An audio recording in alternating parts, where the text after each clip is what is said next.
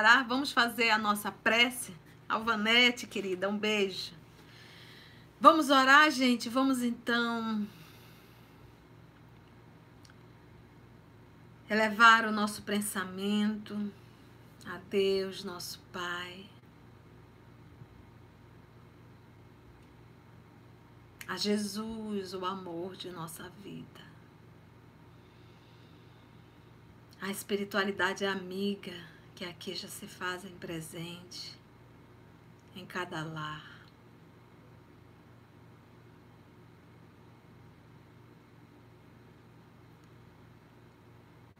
Senhor Jesus, hoje teremos a bênção de estudar o nosso Evangelho no lar, o Pai Nosso. Que a espiritualidade amiga, Senhor, que são os teus mensageiros, possam nos inspirar, nos fortalecer, nos ajudar na compreensão do texto e que possamos na prática sentir o teu Evangelho.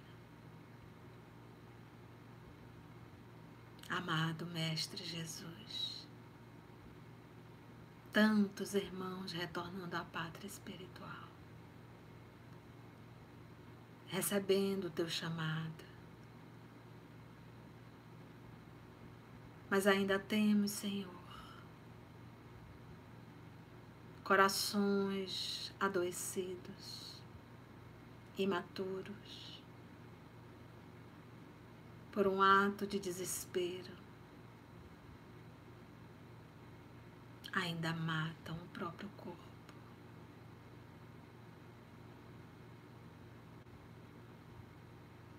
É por isso, Senhor, que necessitamos tanto do Teu Evangelho,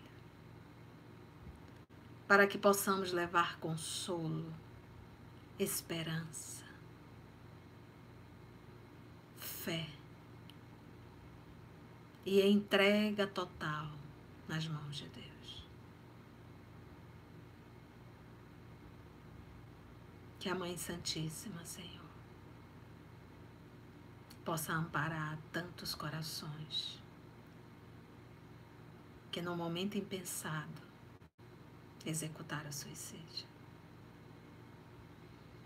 E aos nossos irmãos que retornaram à pátria espiritual, que também possam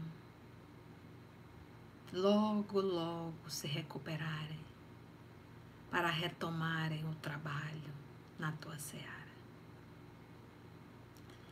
Graça te damos, Senhor Jesus, por essa oportunidade de estudo e reflexão. E que mais uma vez a espiritualidade possa nos ajudar, nos conduzindo. Que a nossa água, Senhor, do nosso lar, possa ser abençoada por Ti. Para que possamos beber dessa fonte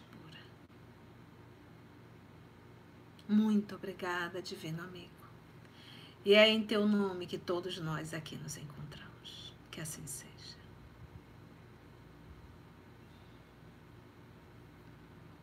Que bom. Vamos lá? Sejam todos bem-vindos. Quem está chegando agora.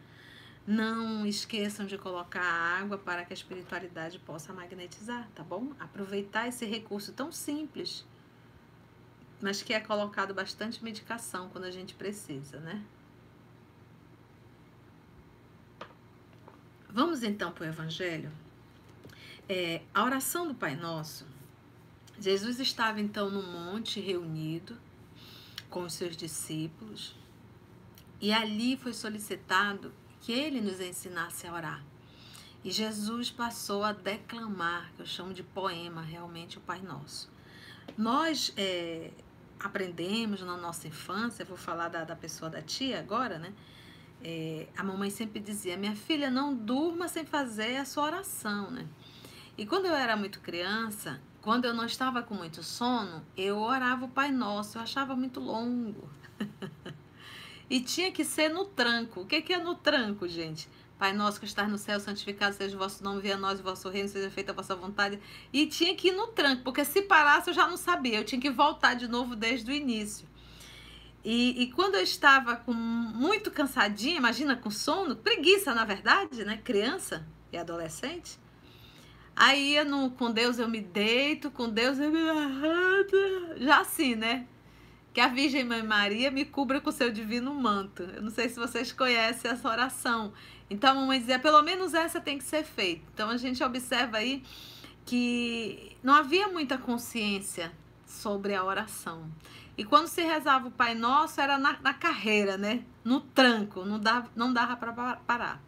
E se nós fizermos um teste hoje, não vai ser muito diferente. Quando a gente pega o Pai Nosso, tem muita gente que ainda vai no tranco. Por quê? Porque nós, séculos e séculos, nós ficamos nas orações repetidas. Então a gente repetia sem muita consciência. Então a gente está aqui repetindo, mas o olho está funcionando, fulano vai para onde, Beltrano vai para onde, e a gente não tem realmente uma conexão com o que está sendo falado.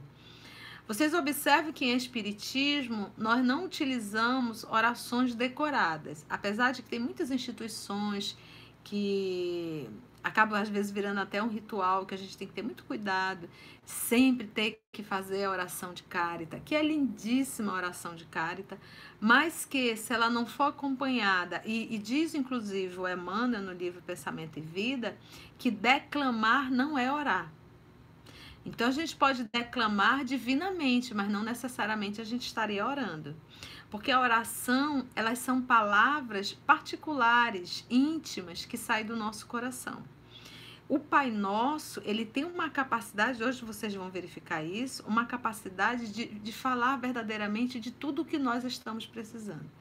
Mas é necessário, eu acho que esse foi o propósito, eu acho não, esse é o propósito do professor Allan Kardec, e ele foi orientado pela espiritualidade amiga, ele pegou cada fala, cada trecho do Pai Nosso, e ali ele vai desenvolver o pensamento, porque é como nós falamos logo no início. Esses espíritos superiores, eles têm uma capacidade de dar uma palestra com uma frase. E volta a repetir, vocês já perceberam isso no canal do EOS, quando você faz um estudo com a tia, a gente pega ali às vezes um parágrafo e a gente comenta 15, 20 minutos. E isso é aquilo que a tia dá conta mediante a inspiração do mais alto, porque eu também sou um instrumento limitado. Então, o Pai Nosso, ele também é essa capacidade. E, e, o propósito do professor Allan Kardec foi justamente fazer esse movimento. Eu vou mostrar para vocês, e ele estava sendo inspirado também, a espiritualidade estava ajudando. É, eu vou mostrar para vocês, nós vamos mostrar para vocês, professor Kardec, a espiritualidade amiga, a quantidade de informações e de, e de, de conteúdo realmente que tem dentro do, do, da obra Pai Nosso. Por que, que em Espiritismo a gente não faz as orações decoradas? Justamente porque o propósito da doutrina é reviver o cristianismo primitivo. Então nós temos que aprender a sair do ritual e realmente aprendermos a falar com o coração, com o sentimento, com a emoção. E isso, às vezes, é, independe de quantidade, mas é realmente o sentimento. Às vezes você diz duas, três palavras e a gente tem que é, realmente a gente acha que orar é só finalzinho da noite, né? Não, a gente tem que, que orar a todos os momentos. Se de repente você está numa situação que você percebe que está tomando uma proporção, que você está perdendo o controle, puxa vida, se a gente conseguisse naquele horário parar, elevar o pensamento e dizer: Senhor, me ajuda, eu não estou dando conta. Senhor, me ajuda, eu não quero fazer isso, me, me, me ajuda. Nossa, se a gente consegue fazer isso, a gente já dá um, um, um, a gente, nossa, a gente dá um passo enorme no nosso processo de mudança. Então, a noite é o momento da gratidão, a gratidão pelo dia, pelas lições, pelos aprendizados, pelas dificuldades. E ao decorrer da manhã, quando a gente retorna é, ao corpo físico, depois do momento do sono, é aquele período de Senhor, me ajuda, me prepara para um novo dia, porque as tentações do cotidiano são muitas. E a gente não pode sair realmente da cama sem pedir essa força, sem pedir essa coragem, sem pedir esse discernimento. E outra coisa que a espiritualidade sempre fala, a gente vai ver isso nas obras de André Luiz, nas mensagens de Emmanuel, é, que a oração ela é um recurso maravilhoso, mas que nós, os terráqueos, os terrícolas, utilizamos muito pouco, muito pouco. Então imagina que você passa por uma, vamos dizer que você tem uma fragilidade moral, que você sempre cai ali. Quando você vê, você já caiu. Em qualquer área. Se você realmente cai e sente culpa, se sente uma, sente uma culpa muito grande por ter realizado aquilo, é, e você já sente mal-estar até, você já não sente mais um prazer, você pode até sentir o prazer na hora, mas depois a dor, a dor da culpa é tamanha que aquilo já começa a te incomodar, é hora de movimento, é hora de mudança. Usa o recurso da prece. Senhor, me ajuda, eu não quero mais cair nisso. Eu não quero mais, Senhor, mas eu preciso da tua ajuda porque eu não estou conseguindo sozinho. Quando eu vejo, eu já fiz. Então, essa oração simples assim, mas de extrema confiança, autenticidade, é, é, amor, é, entrega total. Nossa, isso, é isso que o papai quer. O papai quer que o filho procure e que fale de coração aberto, fale sem sem, sem qualquer tipo de, de, de obstáculos, apenas confie. Por quê, gente? Porque palavras é um, um jogo de letras. Porque na verdade não são as palavras, é o sentimento. A palavra eu estou tentando revertir um sentimento. E nem sempre a gente consegue, às vezes, palavras adequadas para revertir algo tão grande que está dentro de nós. Então, é, é, é, o sentimento. O que importa realmente aí é o sentimento, tá bom? E não são as palavras. Então vamos pegar o Pai Nosso. A gente percebe que as pessoas falam e falam na carreira. Quando eu digo assim, vamos orar um Pai Nosso, aí tem sempre alguém que pega no tranco e vai, Pai Nosso que estás no céu, santificado seja o vosso nome, venha a nós o vosso reino, seja feita a vossa vontade, assim na terra como no céu, o pão nosso de cada dia, dá-nos hoje. Perdoa, Senhor, nossas ofensas. E tu, tu diz, meu Deus, não deu tempo nem de refletir no que está sendo dito. Então, hoje o professor Allan Kardec vai fazer isso com a gente. Bora lá? Sejam todos bem-vindos quem está chegando. É sempre bom, se esforcem para chegar um pouquinho mais cedo, que aí a gente pega a nossa prece de abertura, né? É, vamos lá então, nós vamos estudar o capítulo 28, item 2 e 3, oração dominical. Essa passagem da oração do Pai Nosso está em Mateus, capítulo 6, versículo de 9 a 13, tá bom? Então vamos ver aqui o prefácio do professor Allan Kardec. Os espíritos recomendaram, presta atenção, lembra que das cinco obras básicas, a principal é o Evangelho segundo o Espiritismo, que foi a terceira obra. Por quê, gente? Porque fala da parte moral. E lembra que todos nós reencarnamos e estamos nesse processo da reencarnação há milênios, com um propósito só: nos tornarmos seres humanos melhores. Que o, o, o, o reino de Deus possa ser instalado no nosso coração, que acabará realmente sendo instalado no planeta Terra. Uma vez que está instalado em nós, a gente vai refletir isso em todos, em todos os lugares. Né? Um coração evangelizado se torna, aonde tem um coração evangelizado, se torna um ambiente evangelizado. Basta a gente pegar um Chico Xavier, que fez toda uma diferença onde estava, é um coração evangelizado. Uma irmã Dulce, uma Madre Teresa. E tem outros que a gente não conhece, que são os anônimos, mas que são pessoas que fazem toda a diferença onde estão inseridos. Por quê? Porque já é um coração evangelizado. Basta a gente lembrar da Alcione no livro Renúncia. Ninguém estuda Alcione em nenhum livro, não está nada, mas ela foi um, uma alma que fez toda a diferença onde estava inserido. Vamos lá então, prefácio. Então, os espíritos recomendaram que puséssemos a oração dominical no início desta coletânea, não somente como prece, mas também como símbolo como se fosse assim, é o símbolo de todas as orações. Imagina a oração que o nosso Senhor Jesus nos ensinou. Gente, vocês já pararam para pensar? Vocês sabiam que nem todo mundo acredita na existência realmente de Deus e do Cristo Jesus? Você sabia que às vezes nós somos espíritas, somos religiosos, mas a gente busca como um ritual e não como uma forma de viver.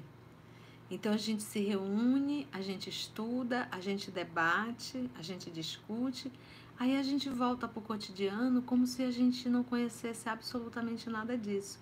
Então, em verdade, é uma forma de apenas um ritual, mas não de uma realidade. Quando nós espíritas verdadeiramente estudarmos o espiritismo e isso, isso a gente realmente ter certeza da existência de Deus. Deus. Para para pensar. Nós somos filhos de Deus. Somos filhos, nós temos o DNA divino. Jesus Cristo é o modelo perfeito que Deus enviou à Terra para nos servir de guia e modelo. Ele existe. Ele existe. Então, a desencarnação, ela é um processo natural, é um processo comum. Todos nós vamos passar, todos nós vamos desencarnar. Isso é um fenômeno normal. Então, isso faz parte. E a gente para para pensar, e a gente no nosso cotidiano, as nossas atitudes é de quem realmente não não tem essa consciência dessas informações. Então ele diz assim: é o símbolo. Vamos prestar atenção, gente. De todas as preces, é a que eles colocam em primeiro lugar. Eu estou no Evangelho segundo o Espiritismo, tá? Lá no capítulo 28. De todas as preces, é a que eles colocam em primeiro lugar. Seja porque procede do próprio Jesus, que aí está em Mateus capítulo 6, versículos de 9 a 13 seja porque pode suprir a todas, todas, conforme os pensamentos que a ela associamos. Olha só. Olha, olha aqui. Seja porque procede do próprio Jesus a oração, seja porque pode suprir a todas as outras orações, conforme os pensamentos que a ela associamos. Então, não, é, lembra sempre disso. Oração não é, não é apenas palavra, não é palavras, é sentimento. Porque é, conversa com Deus, conversa com espíritos superiores, não é jogo de palavras. Porque às vezes a gente consegue falar palavras muito bonitas, a gente é, se esforça para fazer uma prece bonita, né, para que choque todo mundo. Tem algumas pessoas que até tremem a voz: Senhor Jesus! Precisa de nada disso. Prece é o sentimento, é o coração. Por quê? Porque o sentimento fala. Então, não adianta sair da boca mas o sentimento não está de comum acordo. E tem muitas vezes, eu gosto sempre de lembrar da, da Maria Teresa, que um repórter se aproximou dela e perguntou: quando a senhora ora, o que, que a senhora fala com Deus? Aí ela disse: nada, ele só me escuta. Nada, ele só me escuta. É, o que, que, o que, e, e, o que, que Deus fala para a senhora? Não, ela, é, não, desculpa, ele diz assim: o que que, o que, que você fala para Deus? Nada, eu só escuto Deus, perdão. Ela diz nada, eu só escuto Deus. Aí, óbvio, a próxima pergunta: e o que Deus lhe fala? Nada, ele só me escuta. Então você vê aquele nível de oração de silêncio profundo. Aí você vai dizer, mas tia, por que, que Jesus não, não ensinou isso? Gente, não dá para ensinar literatura a quem ainda não conhece a alfabetização. Então Jesus sabia e sabe como conduzir. E não pensa que as lições que o nosso Senhor Jesus trouxe são lições de espíritos assim, cristos, crísticos. Não. São lições bem básicas para aprendermos a amarmos uns aos outros. Então tem muita coisa ainda para a gente aprender. Então, lembra sempre pensamento e sentimento. Por isso é que ele diz: conforme os pensamentos que a ela associamos. É o mais perfeito modelo de concisão, ou seja, sucinto, né? Verdadeira obra-prima de sublimidade na simplicidade. Sublimidade na simplicidade, que eu costumo dizer que só espíritos nobres conseguem simplificar lições tão grandiosas. E a gente vê a figura do nosso Senhor Jesus dando exemplos do cotidiano daquele povo daquela época, falando das ovelhas, falando do falando do buraco da agulha, falando, tem tantos exemplos, né? Falando ali da, da, do candeeiro.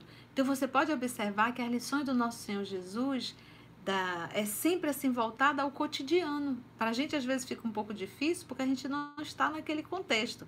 Mas quem estava dentro daquele contexto entendia perfeitamente a dracma perdida. Então olha aí quantas lições. E ele conseguia e consegue. Com efeito, sob a forma mais singela, ela, o Pai Nosso, resume todos os deveres do homem para com Deus para consigo mesmo e para com o próximo. Encerra uma profissão de fé, um ato de adoração e de submissão. O pedido das coisas necessárias à vida e o princípio da caridade. Dizê-la na intenção de uma pessoa é pedir para ela o que se pediria para si mesmo. Contudo, em virtude mesmo da sua brevidade, porque ela é rápida, né, o Pai Nosso? O sentido profundo que encerram as poucas palavras de que ela se compõe escapa à maioria das pessoas. Ninguém sabe o que está se falando, ninguém, ninguém conhece a extensão de cada frase que Jesus nos trouxe. Por isso, geralmente é dita sem que os pensamentos se detenham sobre as aplicações de cada uma de suas partes. Geralmente. Dizem-na como uma fórmula, cuja eficácia é proporcional ao número de vezes que seja repetido. Olha, faz dez Pai Nosso, né? Oito Pai Nosso, sete Pai Nossos, né? Ora, Quase sempre esse é um dos números cabalísticos, 3, 7 ou 9, tomados à antiga crença supersticiosa na virtude dos números e de usos nas operações da magia. Sabe, gente, é, tenhamos assim cuidado. Eu digo que é realmente falta de bom senso. Olha, é, tem essas correntes, né, que o pessoal manda pelo WhatsApp, né, essas coisas. Olha, faça uma oração e passe para não sei quantas pessoas. E a gente ainda vê irmão espírita fazendo isso. Eu fico, meu Deus, mas que coisa. Será que a pessoa ainda não entendeu a verdade? Então, não existe. É, é, o ruim é quando a gente vê espírita ensinando isso. Olha, você tem que orar a tal hora. Tal hora você ora, é, meia-noite, faça sete Pai Nossos, faça a prece de carita três vezes. Gente, a gente vai estar tá repetindo os erros de outrora. Então a gente tem que ter assim, muito cuidado e muito respeito para não é, é, sujarmos verdadeiramente a pureza dessa doutrina que é o, Consolador prometido. Por que, tia, tudo isso? Porque é hora, gente, de nós adorarmos Deus em espírito e em verdade.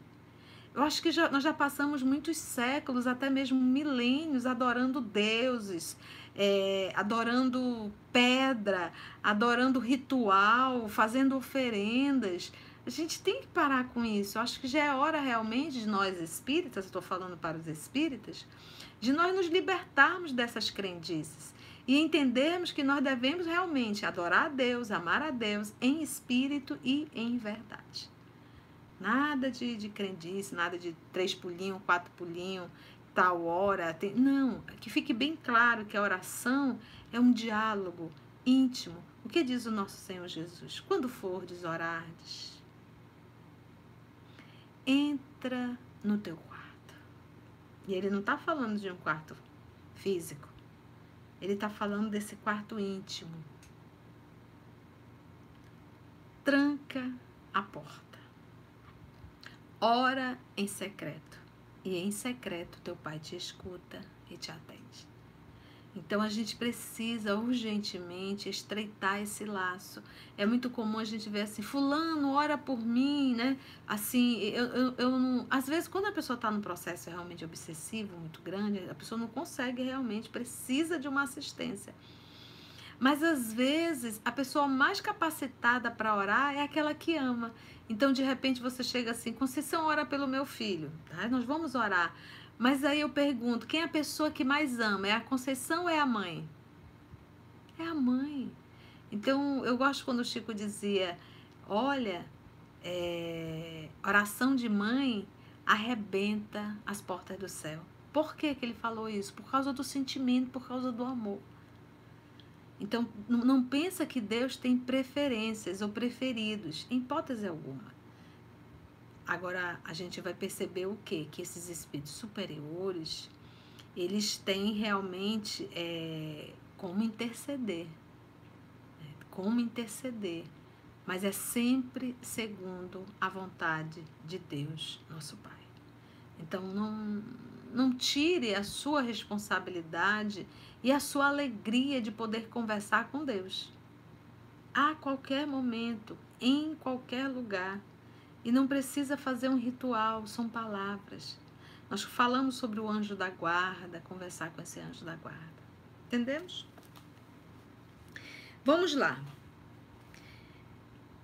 Ora, quase sempre esse é um dos números então cabalísticos. Aconselhado pelos espíritos e com a assistência deles, então Kardec não fez esse trabalho sozinho. Aditamos, ou seja, acrescentamos um comentário a cada uma das proposições desta prece. Então, cada parágrafo, Kardec fez ali um, um comentário. Que lhes que eles desenvolve o sentido e mostra as aplicações a fim de preencher o vazio que a sua concisão deixa na mente. Olha só, a fim de preencher o vazio, porque ela está tão concisa que a pessoa vai dizer, Pai nosso que estás no céu, já pula, santificado seja o vosso nome. Mas vem cá, o que, que significou Pai nosso que estás no céu? Será que é o papai sentado no trono, cajado na mão, cabelo branquinho, barba branquinha, Pai Nosso que está no céu sentado? O que, que ele quis dizer? Venha a nós ao vosso reino. O que, que ele quis dizer? Santificado seja o vosso nome. Como é que eu posso santificar o nome de Deus? Entendeu? Conforme as circunstâncias e o tempo disponível, é possível, é possível dizer-se a oração dominical na sua forma simples ou na desenvolvida. É como se ele dissesse assim: se você está muito agoniadinho, fala o Pai Nosso na sua voz simples, mas se você tem tempo, leia esse, esse desenvolvimento aqui feito pelo professor Allan Kardec, você vai se surpreender. Vamos lá então, item 3. Aí você vai grifando cada palavra do Pai Nosso no seu evangelho para destacar. E aí depois vamos para o comentário do professor Allan Kardec. Vamos lá? Prece. Pai nosso que estás no céu, santificado seja o teu nome. Então a gente vê duas informações. Pai nosso que estás no céu, santificado seja o teu nome é, Deus não é um nome. Então, nós aprendemos no judaísmo que não se pronuncia o nome de Deus. Então, os judeus, até hoje, né, mas em particular vamos falar na época que o nosso Senhor Jesus esteve aqui, é, não se pronunciava o nome de Deus. Então, o que, que Jesus fez? Nos ensinou a chamar Deus de Pai. Mas vamos ver o que, que é, por que, que ele diz santificado seja o teu nome. Vamos ver o que Kardec diz. O que, que significa Pai nosso que estás no céu? Então, quando eu chamo Pai, ele é meu, é Pai nosso e é teu Pai também. Logo somos irmãos. E o pai é o responsável, o diretor, é o que é, é o que comanda, é o que dirige essa família dentro daquela cultura patriarcal.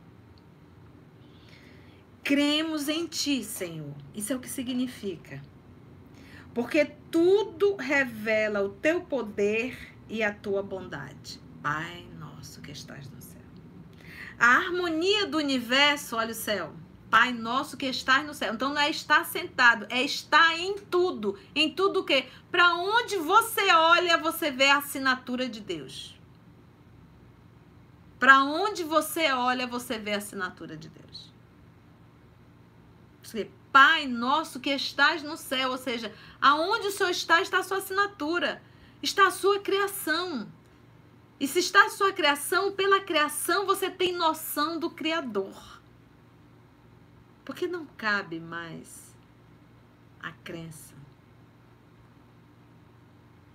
de que essa construção divina veio do nada. Simples explosões casuais. Tem que ter muita ignorância para acreditar nisso. Porque as leis que regem esse universo são perfeitas. Então, Pai nosso que estás no céu, não vai mais pensar Pai que está sentado no trono, mas o Pai que está em cada criação. Está por quê? Porque ali é a assinatura do Criador. Cremos em Ti, Senhor, porque tudo revela o Teu poder e a Tua bondade. A harmonia do universo dá testemunho de uma sabedoria, de uma prudência e de uma previdência, que seria a previsão, que ultrapassam todas as faculdades humanas todas. Ou seja, é impossível um humano ter feito o que fez. Pai nosso que estás no céu. Aí ele vem agora, santificado seja o teu nome, né? O nome de um ser soberanamente grande e sábio se acha inscrito em todas as obras da criação. Desde o raminho da erva, minúscula, e o pequenino inseto até os astros que se movem no espaço. Então, santificado seja o vosso nome. Pensa num quadro. E ali é a assinatura do pintor. E você destrói todo aquele quadro. Você respeitou o nome que estava naquele quadro do Criador. Então, santificado seja o vosso nome, respeite toda a criação divina, desde o mineral até o angelical. Você está vendo como a coisa vai tomando uma proporção muito maior? Pai nosso que estás no céu, Ele está em todos os lugares, a assinatura dele no universo. Ele é o Criador. Quando eu olho para uma galáxia, quando eu olho para uma nebulosa, quando eu olho para um sistema, ali o conjunto dos seus planetas. Quando eu olho a lei que rege esse universo, é o Pai Nosso que está no universo, construindo, programando. E quando nós falamos, santificado seja o teu nome, é o respeito. É o respeito não pelo nome Deus, não é isso. Porque Deus não é um nome. Mas é um respeito da assinatura de Deus em cada criatura. Então, por que, que a gente vai ver um Francisco de Assis chamando tudo em a natureza de irmão e irmã? Tudo. O respeito que ele tinha pelos animais, o respeito que ele tinha pelas plantas, o respeito que ele tinha e tem pelos seres humanos. Às vezes a gente está tão adoecido que a gente respeita o animal irracional e a gente se torna indiferente ao animal humano. Então, é por tudo, gente. Não existe essa história, eu só gosto de bicho, não gosto de gente. Isso quer dizer que a gente não está legal. Isso quer dizer que o nosso coração está muito machucado e precisa ser trabalhado.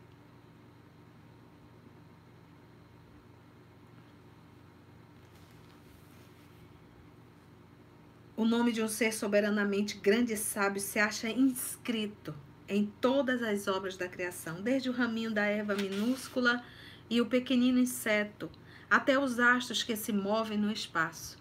Por toda parte deparamos com a prova de paternal solicitude.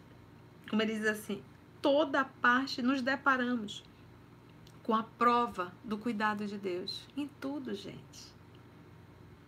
Cego, portanto, é aquele que não te reconhece nas obras, nas tuas obras. Entende?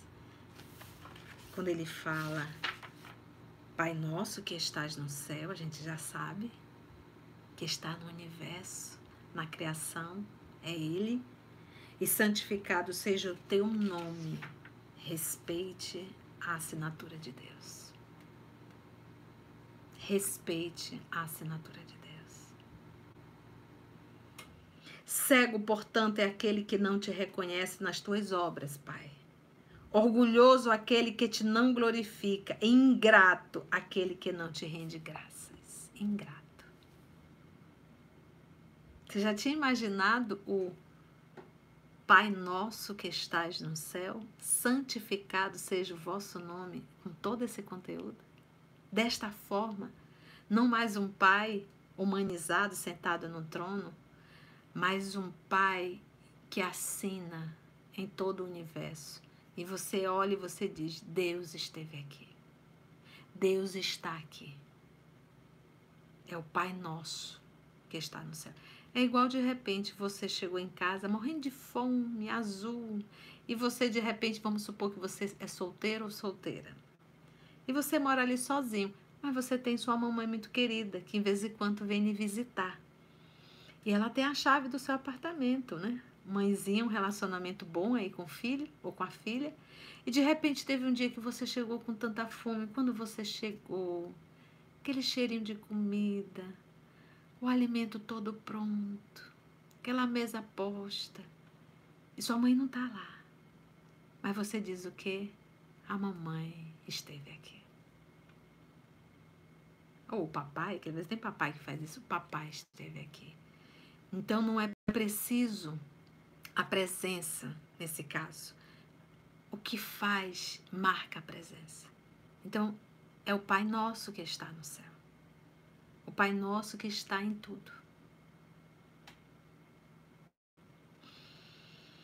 Item 2. Venha a nós o teu reino. Então, quando a gente fala em teu reino, principalmente os, os, discípulos naquela época, eles imaginavam que Jesus ia implantar um reinado realmente um reinado físico que iria libertar o povo judeu da opressão dos romanos, daquela administração romana. Então eles acreditavam que quando Jesus falava em reino, eles ficavam com os olhinhos todos, né, ali mexendo justamente com o orgulho e com a vaidade, mas eles não entenderam. Então, se nós estudarmos, o, inclusive o livro Boa Nova e o próprio Novo Testamento, é, nós vamos nos deparar com Jesus e o livro Pensamento e Vida dá uma aula fantástica, Emmanuel, falando desse mundo íntimo, desse reino interior.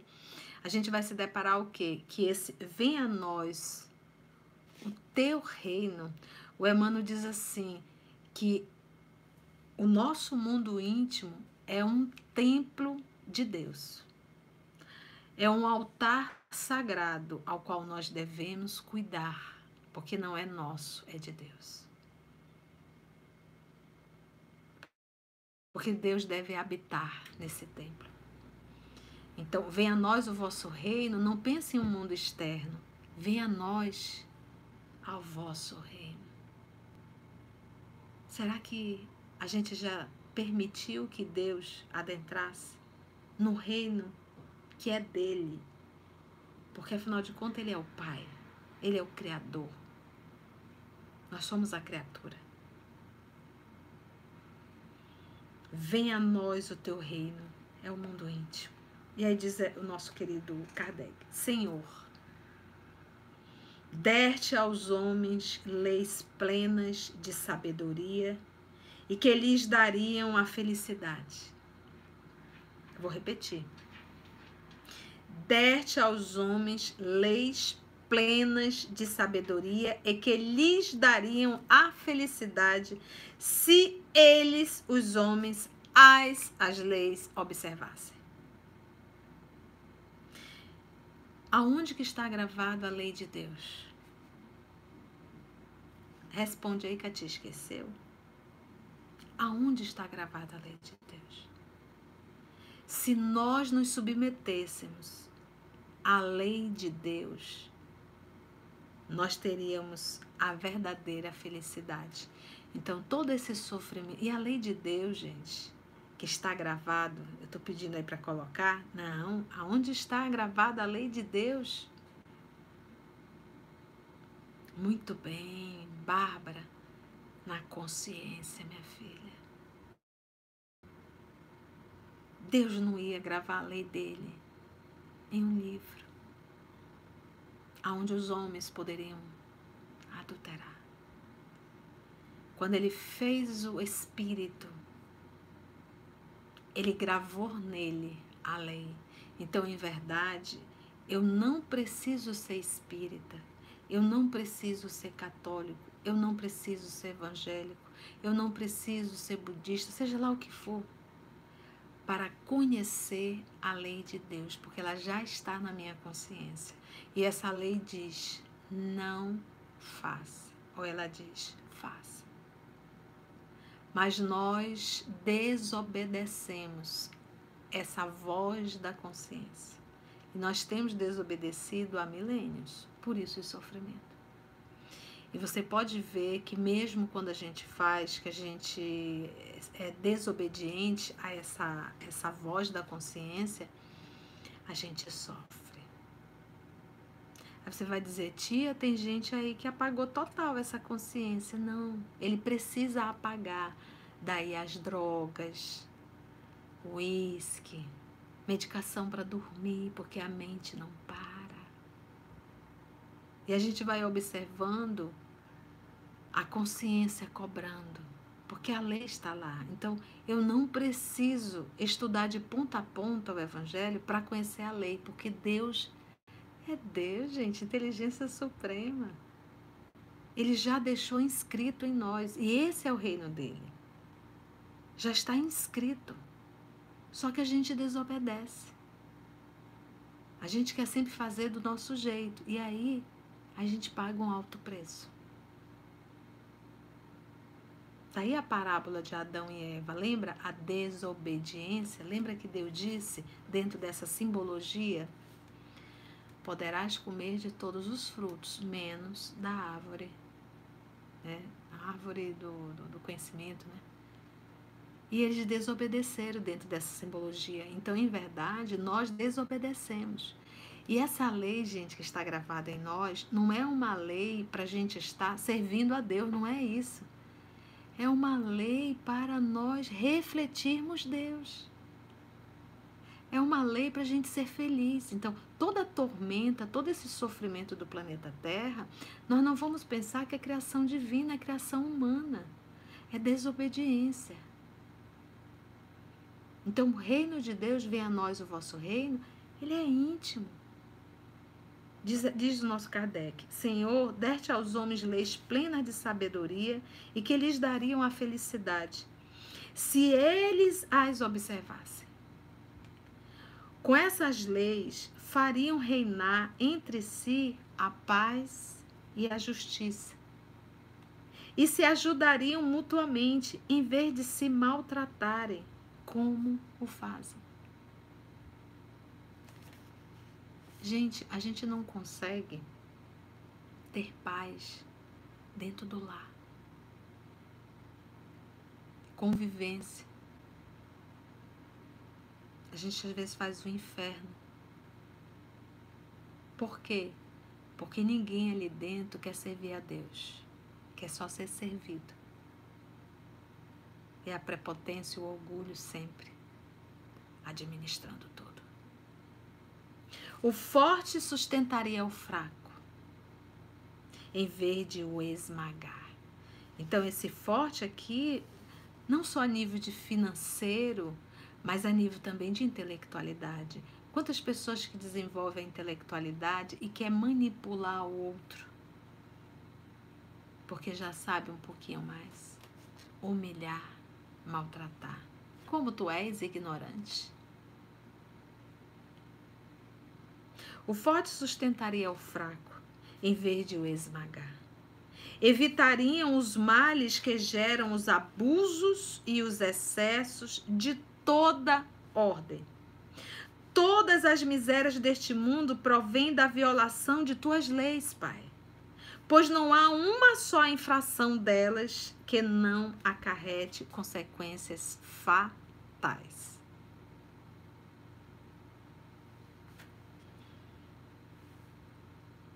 Fatais. Então a gente diz assim, mas tia, como é que eu vou saber se o que eu estou fazendo é certo ou errado? Você sabe. Todos nós sabemos. Por isso, às vezes, a rebeldia contra Deus. Nós sabemos exatamente, porque está gravado na nossa consciência. E muitas vezes, se submeter a essa lei exigirá de nós um esforço enorme. Porque quase sempre, hoje, viver essa lei é lutar contra vícios morais. Mas nós sabemos. Todos nós sabemos pois não há uma só infração delas que não acarrete consequências fatais. Fatal. Vai ter que sofrer as consequências. Por quê, gente? Porque é da lei. Essa é uma lei. É a lei divina, é uma lei natural, a lei da ação e reação. Ele não, ele não nos, ele nos criou, gravou em nós a lei e disse: meu filho, eu estou te criando para te ser um co-criador. Eu estou te criando para que você venha ajudar o papai.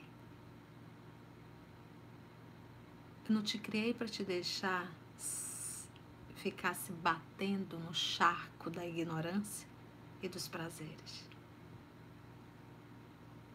E eu gosto sempre de lembrar isso, gente. É, quando a gente fala em evolução, nós temos uma, crença de que no processo da evolução a gente tem que errar para acertar. Nós não aprendemos isso em o nível dos espíritos.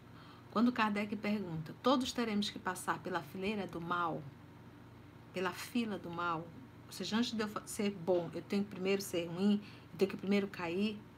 Ele diz, pela fila do mal, não. Ninguém é obrigado a passar. Mas pela fila da ignorância, isso é do não saber. Do não saber o quê? Porque ele está desenvolvendo a sua inteligência, a sua intelectualidade. Mas lembra que a lei está gravado sempre a me dizer o caminho a seguir. Gente, para para pensar no nosso dia a dia. Quando a gente faz uma coisinha errada, a gente sabe que é errado. A gente dá uma disfarçada. Só que a gente vai ter que sofrer as consequências. É melhor menos coisas e mais paz e mais paz. E, e, esse período que nós estamos vivendo fica muito claro o quanto nós somos criaturas aqui na Terra, a vida orgânica, falando de vida orgânica, o quanto é frágil. A qualquer momento, qualquer um de nós é tirado. Porque a vida não nos pertence. Por isso que nós não temos direito sobre ela. A vida foi dada por Deus. E na hora que ele achar necessário, ele tira o filho. Para aprender novas lições ou para que esse filho não se comprometa mais ainda.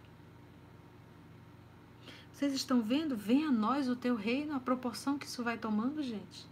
Hoje, quando você orar o Pai Nosso, só essas duas palavras, você vai passar a noite todo dia meditando.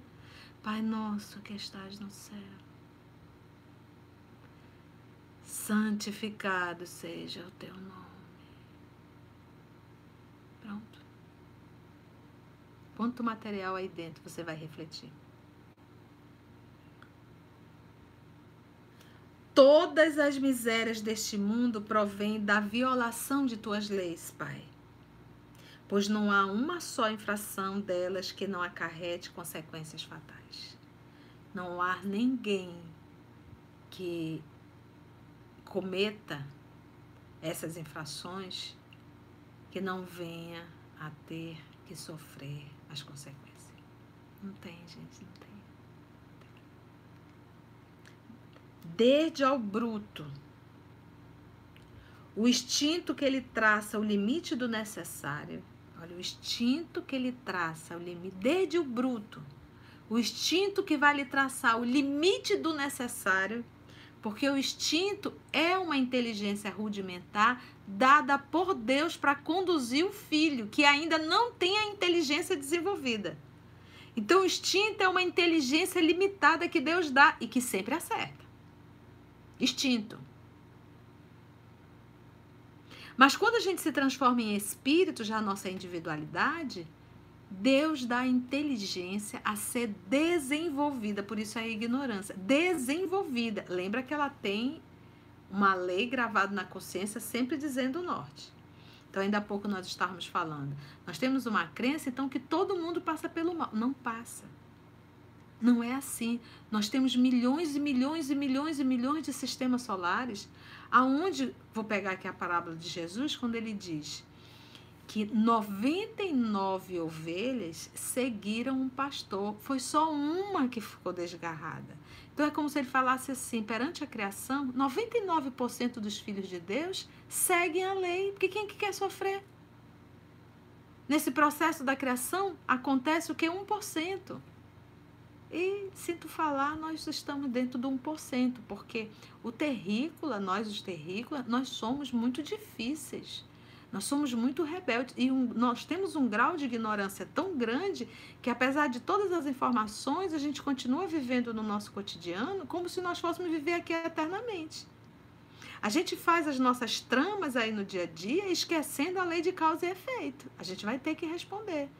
Eu digo sempre: é preferível menos, mas mais paz. Então não existe nada que, que não seja na presença de Deus. Então, nesse processo de evolução, 99% segue. 1% decide virar o narizinho para cima. Não, eu quero fazer do meu jeito. Eu quero. E aí paga o preço que a gente paga. Para para pensar nos sofrimentos que os terrícolas já viveram aqui nessa terra. As guerras que nós já vivemos. O período da Inquisição.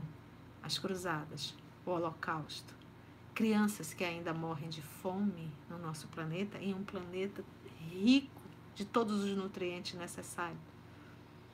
Então nós somos ainda criaturas. Quando eu falo nós, eu estou falando de humanidade. Ainda muito complicada. Aí diz, ai tia, mas eu não sou. Pera lá, como é que é dentro do teu lar? Você ainda briga com todo mundo dentro da sua casa?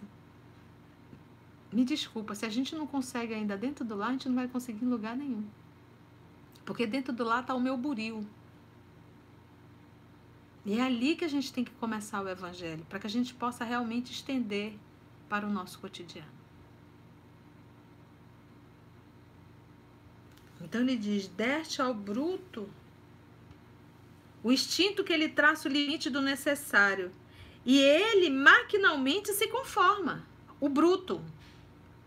Ou seja, o bruto ainda não é o espírito.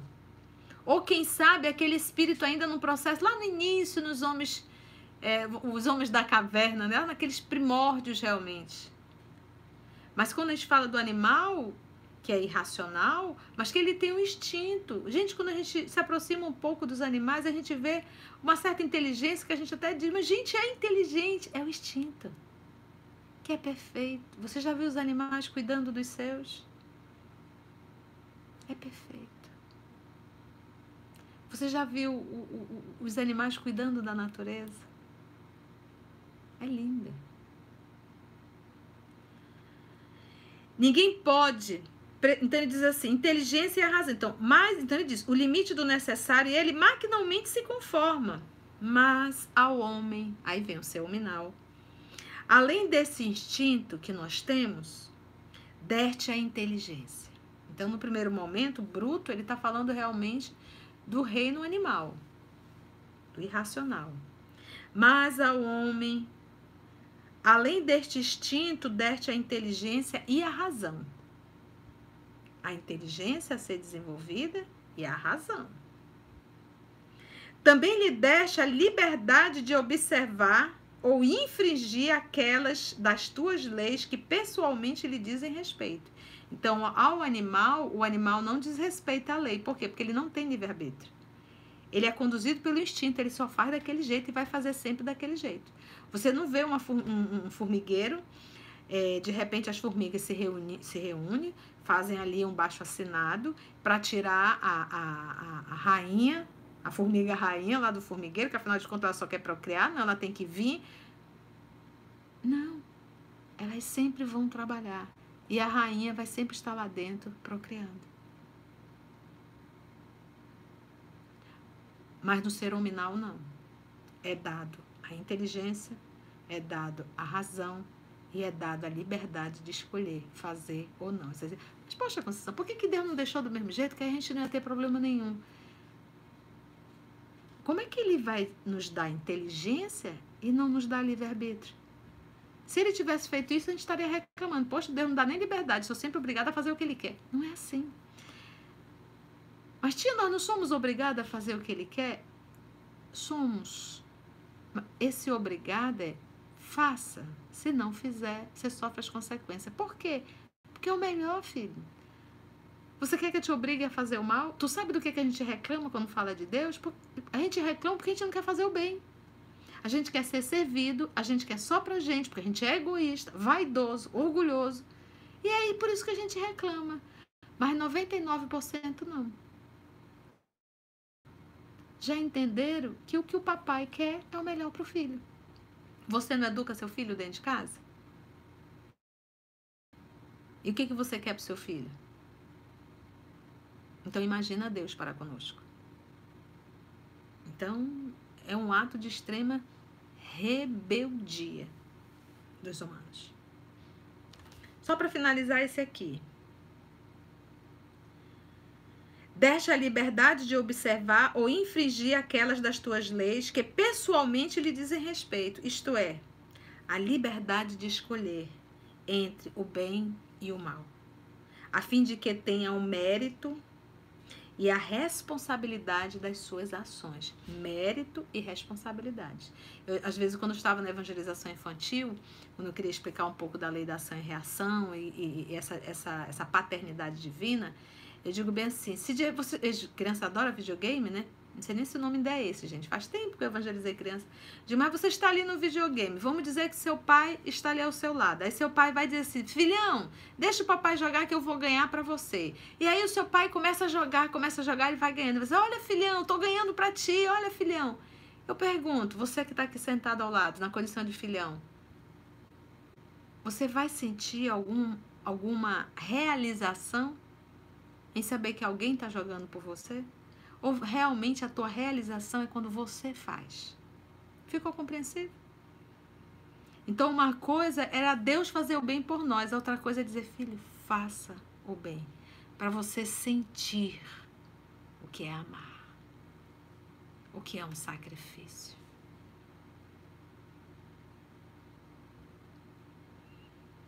Ninguém pode pretestar a ignorância das tuas leis. Ninguém pois com a tua providência paternal quiseste que elas, as leis, se gravassem na consciência de cada um, sem distinção de cultos, nem de nações.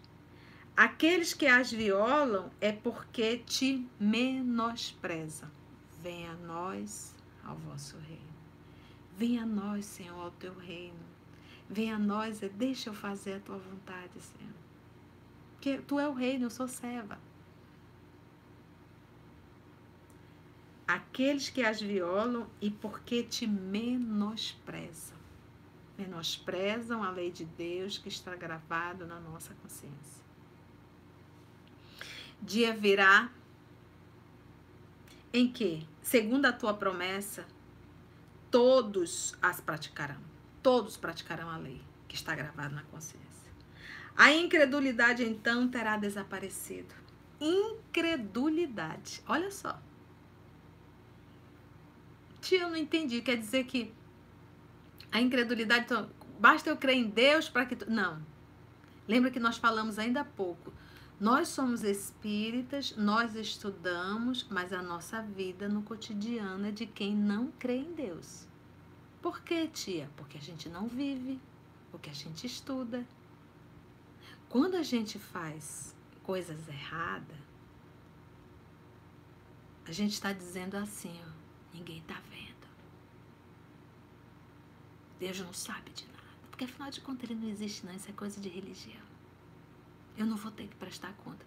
Porque se você faz algo sabendo que você vai ter que, ser, que você vai ter que prestar conta, frente a frente à própria consciência, você não faria.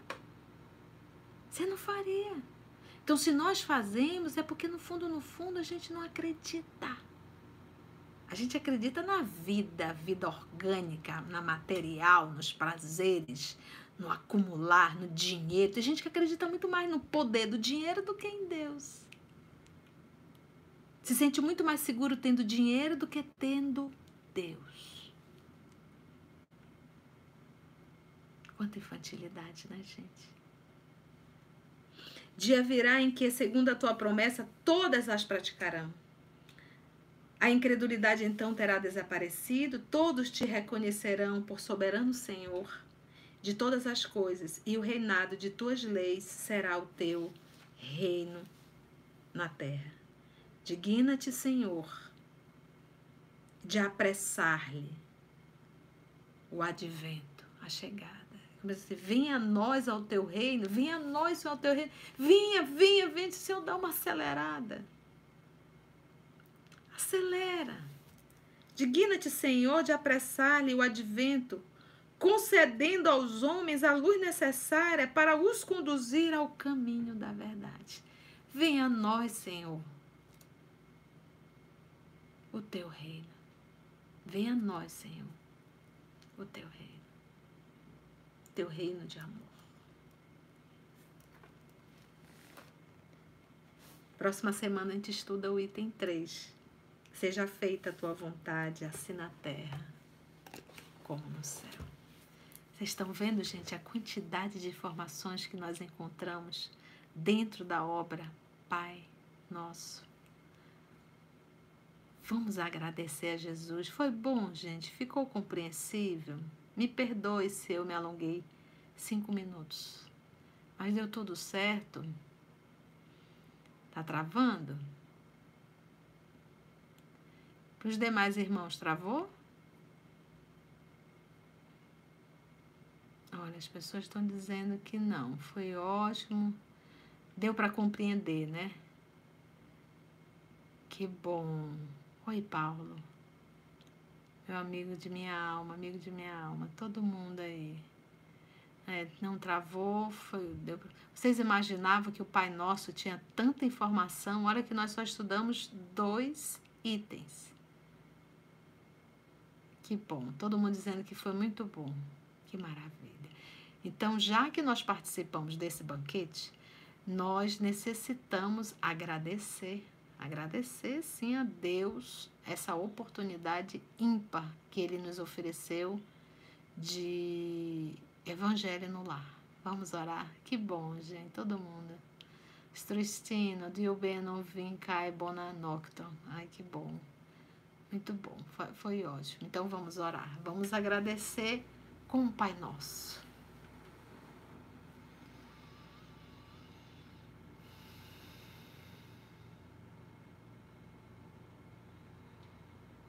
Pai Nosso, que estás no céu,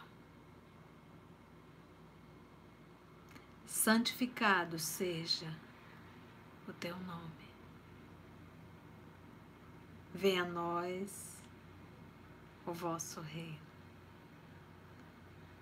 Seja feito a tua vontade, assim na terra como nos céus. O pão nosso de cada dia, dai-nos hoje. Perdoa, Senhor, as nossas ofensas, assim como perdoamos a quem nos ofendeu. Não nos deixe, Senhor, cair em tentação, mas livrai-nos de todo mal. Todos os nossos corações, Senhor, nesse momento em um só, em um grande coração. Formamos um só coração para te agradecermos infinitamente essa oportunidade que já se completa um ano. Essa oportunidade que o Senhor nos deu, esse presente de estarmos juntos, unidos, orando, aprendendo, se fortalecendo para a luta do dia a dia, para a luta íntima, para que nós possamos, Senhor, aproveitar essa oportunidade, superar as mazelas morais e nos tornarmos pessoas melhores. Graça te damos, Senhor, por esse amor a cada um de nós e por esse convite que o Senhor fez e faz a todos nós de estarmos juntos nesse canal, ouvindo as lições do teu Evangelho. Dai-nos força e coragem, Senhor, e ajuda-nos no decorrer do dia sermos fiéis às lições que o Senhor nos confiou. Obrigada, Deus nosso Pai. Jesus, amor de nossa vida. E a espiritualidade amiga que sempre nos conduz e nos fortalece. Que assim seja.